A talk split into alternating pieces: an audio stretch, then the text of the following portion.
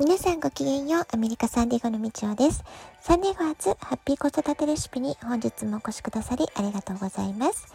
みんな違ってみんないい。ママが笑顔なら子供も笑顔。子育てで悩んでいることの解決のヒントが聞けてほっとする。子育てがちょっと楽しく思えてきた。聞いてくださってるあなたが少しでもそんな気持ちになってくれたら嬉しいなと思いながら毎日配信をしております。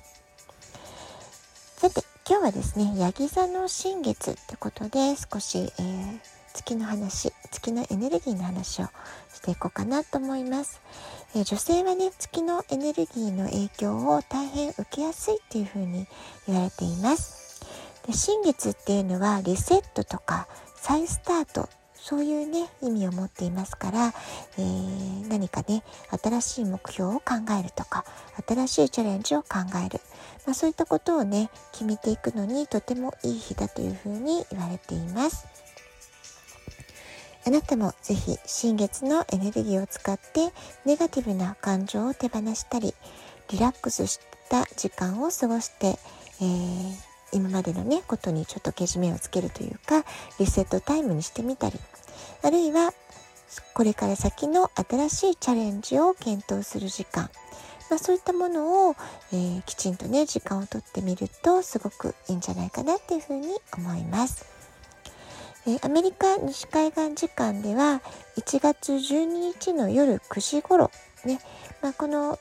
12日の夜がヤギ座の新月の始まりってことになるようなんですけれども日本の方はね13日の午後昼間になるかなと思います、えー、あなたがお住まいの地域の新月の時間を確認してみてください。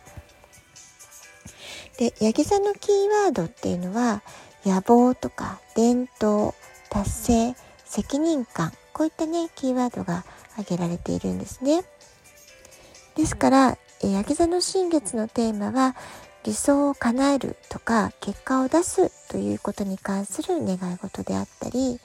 自分の人生に責任を持つ社会的地位に関すること、まあ、こういったことについての、えー、目標設定とか願い事あるいは優れたセンス芸術五感に関すること、まあ、こういったことについてお願い事をすると良いそうなんですね。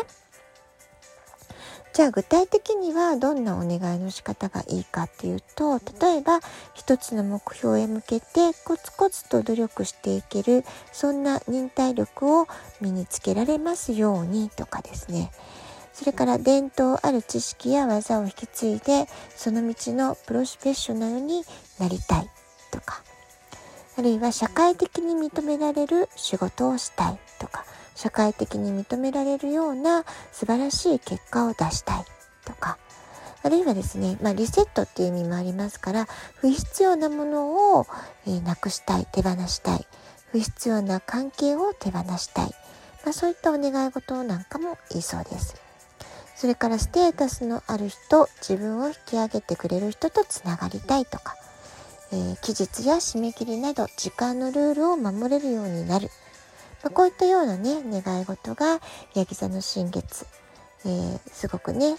えー、叶いやすいということになっているようなので皆さんもね新月の時間になったら、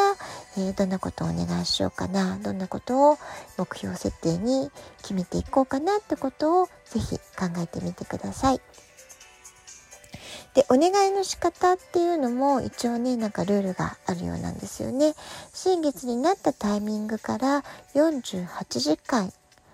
8時間以内、これがね、えー、有効だってことなんです。で、最大にパワーをもらいたい時は新月になってから8時間以内がいいとされています。それからお願い事を書くときはボイドタイムを外しましょう。これがね、注意事項なんですね。でボイドタイムっていうのは月の力が弱くなって人間の判断や決断に迷いが間違いが起こりやすくなる時間という意味があるそうなんです。アメリカ西海岸時間の場合だとだいたい夜23時頃夜11時頃からのようです。ですからその前ですね、え9時頃に、えー、新月になるわけですから9時から23時11時夜11時の間に願い事を書き出すといいみたいです。えそれからお願い事は2つから10個以内あんまりね欲張らない方がいいようです10個以内ぐらいに収めて必ず手書き自分のね手で書くパソコンとかじゃなくって手書きで心を込めて書くっていうのがポイントだそうです。それからもう一つの注意点としては人を変えるねえーと、誰々さんにこうしてこうなってほしいとか子供にこんな風になってほしいとか、まあ、そういった願い事はね叶わないってことになってるんですね。ですので自分のことだけ自分のことに集中して必ず主語は自分にしてお願い事を書く。私は何々ができるようになりましたとか私はえこういう目標を達成しましたとかね、まあ、そういうふうに自分が必ず主語になるようにっていうことでね、えー、書くと、えまあそう書かないとダメってことなんですね。でこの新月のお願い事私もねできるだけまあ毎月やろうかなってことで意識的に、えー、やってるんですけれども、えー、これ何がいいかっていうとね、まあ、お願い事をするために自分の今えー、望み望んでること強く叶えたいと思ってることを毎月定期検診のようにねチェックできるっていうのが一ついいことなんじゃないかなと思います。それから自分軸で生きるっていうことがとても大事ですって話をね私いろんなとこでしてるんですけれどもこの主語を自分にして文章を書く、まあ、これもねすごくこうただそのお月様のパワーを借りて願い事をするってだけじゃなくって自分のマインドを整えるとか自分の思考を自分軸でちゃんと考える、まあ、そういったことのトレーニングにもなるんじゃないかなって思うので是非ねおすすめです。是非ね皆さんもやってみてください。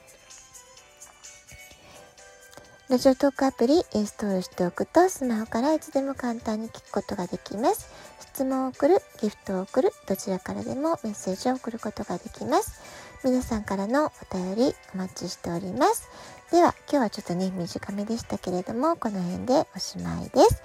今日も素敵なお時間をお過ごしください。ごきげんよう、みちおでした。さようなら。